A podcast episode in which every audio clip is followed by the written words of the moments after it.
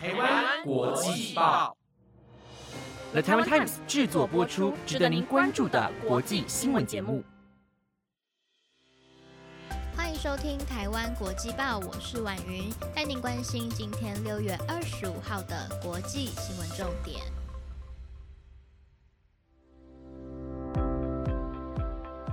各位听众朋友，晚安，我是婉云。上周呢，我们在节目当中是回答了大家在现实动态当中的问与答里面的问题。我发现呢，我的节目时间呢是所有主持人当中最长的一个哦。我最后在回答问题的部分也讲了非常多的话，所以呢，大家大概也可以知道，其实我私底下呢，如果跟我熟起来的话，我是一个话非常多的性格了吧。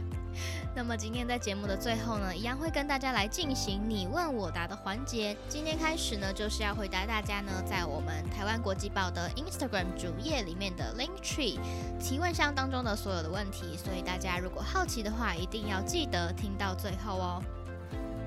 那么今天的节目内容呢，会带您关心到美国佛罗里达州发生了大楼倒塌的事件。以及捷克地区面临到了史上最强的龙卷风肆虐，还有日本又要赠送给台湾一百万剂的 A Z 疫苗喽。更多的新闻内容都会在今天的节目当中来告诉大家哦。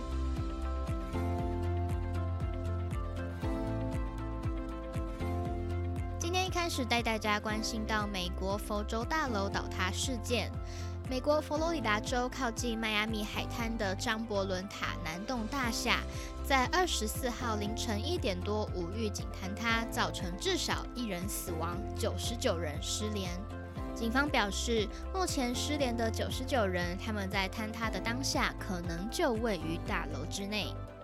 其中，巴拉圭总统贝尼特斯的外交系统表示，第一夫人莫雷娜的姐妹苏菲亚一家人也在失联名单之上。事发当时，为数不明的居民可能正在这栋十二楼的建筑物内沉睡。突然间，建筑物一大部分塌陷成了瓦砾堆，露出了公寓内部的模样。根据迈阿密戴德郡消防局官员说明，这次的事件影响到大约有五十五间的公寓。根据佛罗里达国际大学教授沃温斯基在二零二零年发表了一篇在《海洋与海岸管理》期刊的研究，指出，崩塌的张伯伦塔南栋大厦建于一九八一年，已经有四十年的历史，是盖在填补后的湿地之上，周围土地已经开始下沉，多年来它以每年零点二公分的速度下沉，可能就是造成建物倒塌的其中一个原因。大楼倒塌前一天才刚做完了屋顶检查，无论是工程师还是居民都没有发现任何即将发生倒塌的迹象。至于到底为何会无预警的倒塌，还要接下来调查大楼的建造结构、采集钢筋和混凝土的样本，以及建物的腐蚀状况才能判定。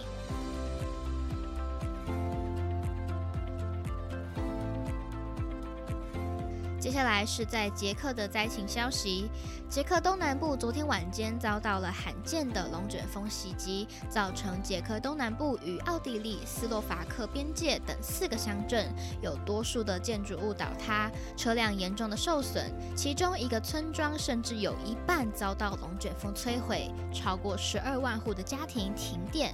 这场灾害造成至少有一百五十人受伤，死亡人数目前还无法准确判断。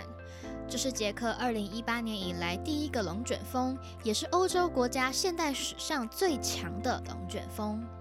捷克气象专家表示，龙卷风已经达到了 F 三至 F 四等级，相当于风速每小时两百六十七到三百二十二公里。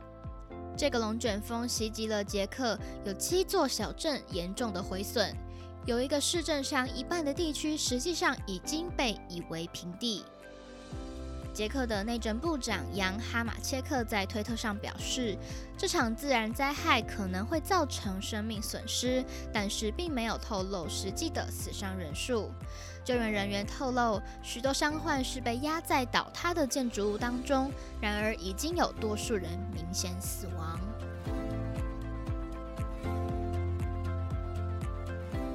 在这个月月初的时候，有跟大家整理到了日本无偿赠送给台湾一百二十四万剂疫苗的消息。然而，日本外务大臣茂木敏充今天上午又在记者会上表示，日本政府决定要在七月中旬之前追加提供第二批总共一百万剂的 A Z 疫苗给台湾，另外也会给越南一百万剂，并且会提供给东南亚国家协会的成员。茂木敏充在上周就已经表示，将会开始商讨对台湾追加提供疫苗。台湾在三一一大地震的时候，对日本进行了各项的援助。如今台湾面临疫苗不足的情形，日本会积极的演绎支援方案。如今已经确定会再赠给台湾一百万剂的 A Z 疫苗，非常感谢日本的帮助。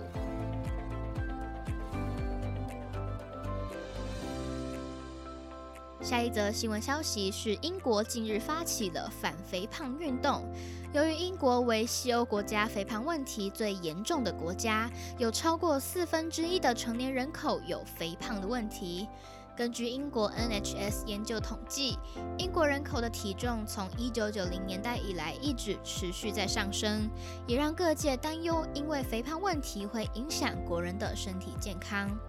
英国政府一直以来努力在防止年轻人吃过多不健康的食物。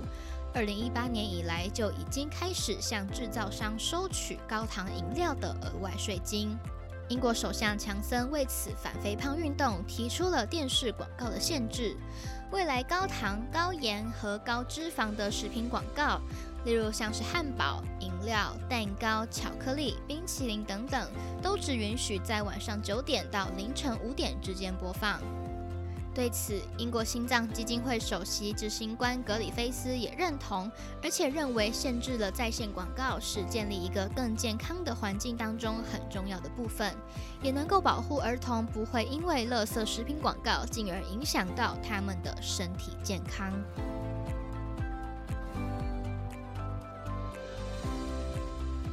最后带您关心到了微软正式发表了新一代的作业系统 Windows 十一。Windows 系统在全球超过十亿人使用。全新的 Windows 十一会有全新、更简洁的界面，可以点击荧幕中央的开始功能键就找到所需要的功能以及内容。另外也新增了多项的新功能，例如视窗布局、视窗群组等，可以帮助用户来整理视窗。透过拖曳应用程式的视窗，就可以让它并排，用户就可以开启多视窗，同时处理多个应用程式。Windows 十一当中有重新打造的微软商店，很特别的是，用户可以开始在微软商店里面取得安卓的 App。借由微软跟 Amazon 的伙伴关系，用户可以直接从 Amazon App Store 里面下载安卓的 App，并且在 Windows 十一装置上面使用。Windows 十一预计会从今年底开始搭载在新的 PC 当中。另外，从今年底开始到明年，都会向符合免费升级 Win 十一条件的 Win 十 PC 来推送系统更新通知。微软官方也表示，只要到官网下载安装电脑健康情况检查的应用程式，就可以来查询到自己的 Win 十 PC 可不可以免费升级成 Windows 十一。不知道使用 Windows 系统的大家会不会期待 Win 十一的到来呢？科技不断的都在进步哦，是能够来带给我们更方便、更快速的使用感受。以上节目内容由了台湾 Times 直播，感谢您的收听。最后呢，就来到了你问我答、回答大家问题的环节喽。来看看这个礼拜大家问了些什么问题呢？首先第一题问到了婉云是挑食鬼吗？上个礼拜呢，在节目当中我给自己抛了一个这个伏笔哦，想说可以给大家一个方向来提问。真的有人问了这一题。那其实上周跟大家提到，就是我有绝对不碰的食物嘛。其实我觉得我自己不算是非常的挑食啦，我真的只有三样东西是绝对打死都不会碰的。第一样呢，就叫做香菜。第二个呢叫做芹菜，第三个东西呢就叫做姜。我就是这三个东西都不吃，其他的其实像大家普遍会讨厌的，比方说像是苦瓜啊、芋头啊、呃什么秋葵啊、茄子啊之类的这种东西，其实我都非常可以接受。就是最大最大的禁忌就是香菜、芹菜、姜，而且可以跟大家分享哦，比方说像在一些羹类啊、面线类里面最常会加香菜嘛。然后有一些粥类啊，也是非常常会加芹菜、姜等等的。就是反正只要我在外面吃到东西，我前提忘记先跟店家讲说我不要加这些这三样东西的时候，它如果出现在我的碗里面，我是有办法可以把整碗的食物吃完，但是呢，在碗里面会剩下非常。就是我挑的非常非常干净的香菜、芹菜跟姜这样，所以我觉得这是我自己的一个一大技能啊，就是对于我真的不喜欢吃的东西是打死都不会碰到的。接下来呢，有粉丝们问说，想要问问主持人们有没有童年阴影呢？我看到这个题目的时候，我有稍微想了一下啦。童年阴影其实对于每个人来说有一些不一样的事件跟不一样的定义。我自己其实有想到一个蛮有趣的故事可以跟大家分享的啦，就是其实我在小时候是跟狗是非常亲近的，就是我办法跟狗亲亲啊什么之类的，就是可以跟狗玩的很好。然后呢，是后来呢，在我们家那时候住在四楼的公寓，楼下呢好像是一楼还是二楼的住户，他家有养一只狗这样。但是呢，其实一开始我对那只狗并没有太大的感受，就是觉得哎，跟狗玩还蛮有趣的。结果有一天呢，那只狗就突然非常凶狠的，咬了我的小腿一口。就从那一次之后，我就非常非常非常的害怕狗，完全跟小时候那种亲狗的那种。形象完全就是大颠倒，这样子我就完全没有办法靠近狗了。不过到现在长大之后有好非常多啦，就是对于狗没有太多的偏见，就是你不犯我不犯你这样子。然后如果是那种比较可爱的、啊不凶的亲人的狗，我是非常愿意跟他们相处的。大概是这个童年阴影跟大家来分享。那么再来呢，有问说主持人们在家里会推荐做什么？我待在家待的好闷。嗯，其实我自己待在家也没有特别特别的做什么诶，因为上次其实跟大家提到，我是一个非常